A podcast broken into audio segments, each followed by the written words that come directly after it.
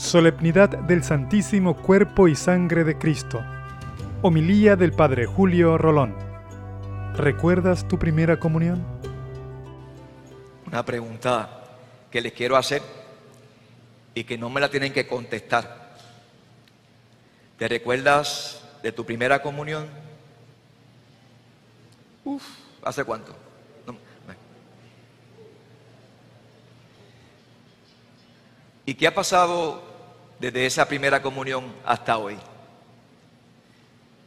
Ahí nadie se fió. ¿Qué ha pasado? Estaba escuchando Armando cantando el estribillo de- del Salmo. Tú eres sacerdote eterno, según el rito de Melquisedec. Y es un salmo misterioso y que habla de un sacerdote que lo será para siempre y que el modo de él ofrecer su sacrificio será como lo hizo Melquisedec. ¿Quién es Melquisedec? Melquisedec. Tenemos que irnos a la primera lectura porque es en la única ocasión en toda la palabra de Dios que se menciona ese nombre, además del salmo que acabamos de cantar. Abraham, nuestro padre en la fe, era un hombre que procedía de una familia pagana. Y Abraham no seguía a los dioses, él, se reservaba, él sabía que aquello no era posible, que existieran muchos dioses, pero él no lo sabía. Y Dios se le revela.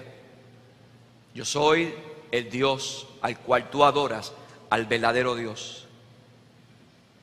Y Abraham, cuando va en ese peregrinar de fe, conocemos su historia, cuando Dios le pide que sacrifique a su propio hijo, a Isaac.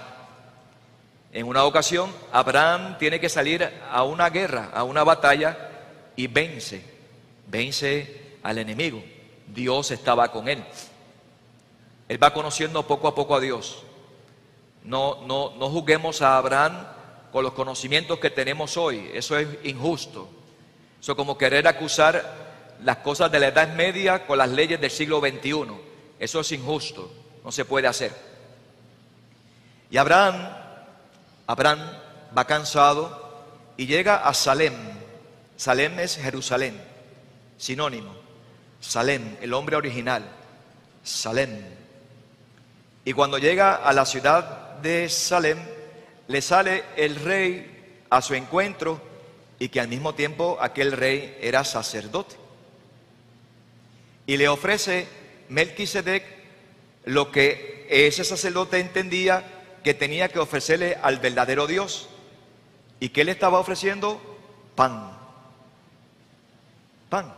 Los sacerdotes ofrecen sacrificios de animales estrangulados, de, de animales cuando se le pasa la cuchilla por el cuello, la garganta, decimos nosotros, y derraman su sangre. Sin embargo, este sacerdote, al igual que cuando David entró en una de las ciudades y había un sacerdote y que también le ofreció el pan de proposición, el pan que solo se le ofrece a Dios, luego encontramos a este personaje, haciendo esto a modo de paréntesis y de signo de admiración, que le ofrece lo que le ofrece, le ofrece, le ofrece al verdadero Dios, pan y sacia su hambre. Tú eres sacerdote eterno, según el rito de Melquisedec. ¿Te recuerdas aquella primera vez que recibiste aquel pan, tu primera comunión? ¿Qué sucedió? ¿Olvidaste eso? ¿Olvidaste ese primer encuentro con el Señor? ¿Ya lo tienes en el pasado? ¿Te acordaste hoy porque, porque te lo estoy diciendo? Jesús lo encontramos en el Evangelio en un momento culmen de su vida y está atardeciendo. Y los apóstoles dicen, los doce se acercaron al Señor, despide a la gente, que es tarde, antes de que anoche- anochezca, que vayan a los caseríos, a los barrios a comprar. Y Jesús le dice, denle ustedes de comer. Aunque no lo dice en el Evangelio, ahí había un muchacho con cinco panes y dos peces.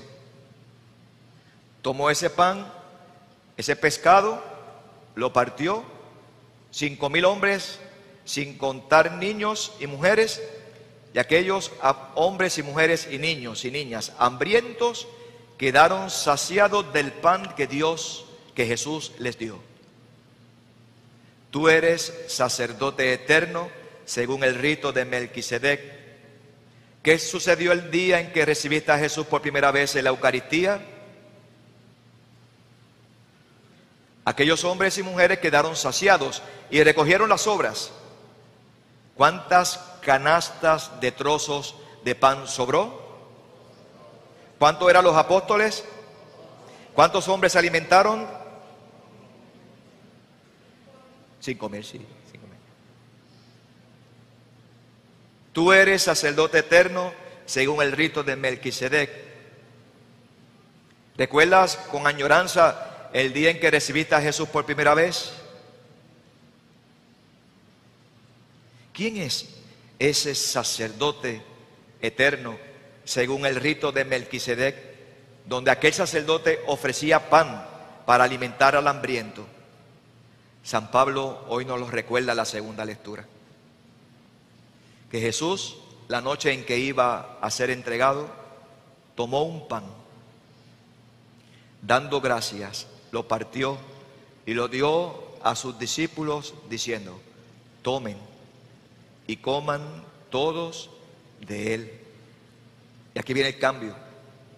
Lo dijo Melquisedec, lo dijo Jesús cuando repartió los panes lo dijo Jesús en la última cena, porque esto es mi cuerpo entregado por ustedes. ¿Recuerda la importancia de haber recibido a Jesús por primera vez? ¿Recuerdas la fuerza que recibiste ese día? Quizás eras niño, niña, cuando recibiste el pan de vida.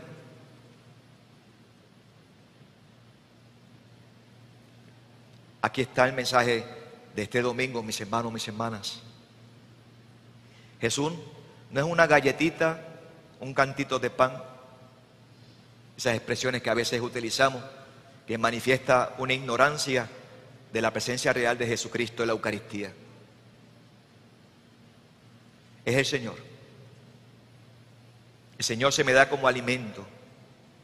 La Eucaristía es el pan de los fuertes el mismo Dios que se ha quedado en medio de nosotros y para completar, y que eso es lo que a mí me hace temblar como sacerdote, y lo hemos escuchado en la primera lectura, en la segunda lectura, y San Pablo lo dice dos veces, indica, hagan esto en memoria mía.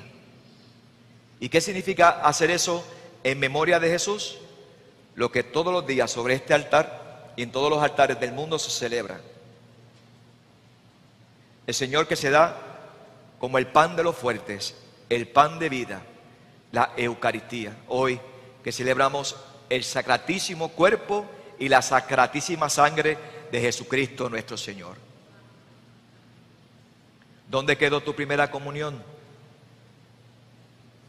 ¿Dónde quedó aquel momento sublime en que te acercaste a Jesús, acercarte con el corazón limpio y con el alma limpia. Hay una canción, es preciosa, no sé si le van a cantar, yo creo que no. Dice, ven, sáciate, ven al altar, Dios es comida que se nos da. Ciertamente que la Eucaristía tiene dos momentos, el de ahora, eh, a veces el sacerdote predica y nos estruja el corazón y nos da bofetadas pero también los, alienta y los anima a que no se alejen de la fuente. Y nos estamos alimentando de la palabra. Y eso es Eucaristía. Eso es Eucaristía. Pero también está la segunda parte. ¿Y cuántos de ustedes, ustedes lo saben, desearían ardientemente acercarse al Señor y no pueden? Alimenta ese deseo. Que cada día esté ese deseo en aumento. Porque eso es hermoso. ¿Y cuántos que pueden acercarse y piensan que lo que reciben es una galletita? Qué terrible, qué terrible. un corazón grande, un corazón ancho, donde quepa el Señor y también quepan los demás. ¿Te recuerda el día de tu primera comunión? Alimenta ese deseo, porque cuando Dios ve a un hombre y a, una mujer de deseos, le da lo que está pidiendo, tarde o temprano, pero lo hace, porque nuestro Dios no se deja ganar en generosidad y está presente. Ven, sáciate, ven al altar. Dios es comida en la palabra y en el pan que se nos da. Aliméntate bien para que salgas de esta misa con la panza llena del poder y la gracia de Dios. Que así sea.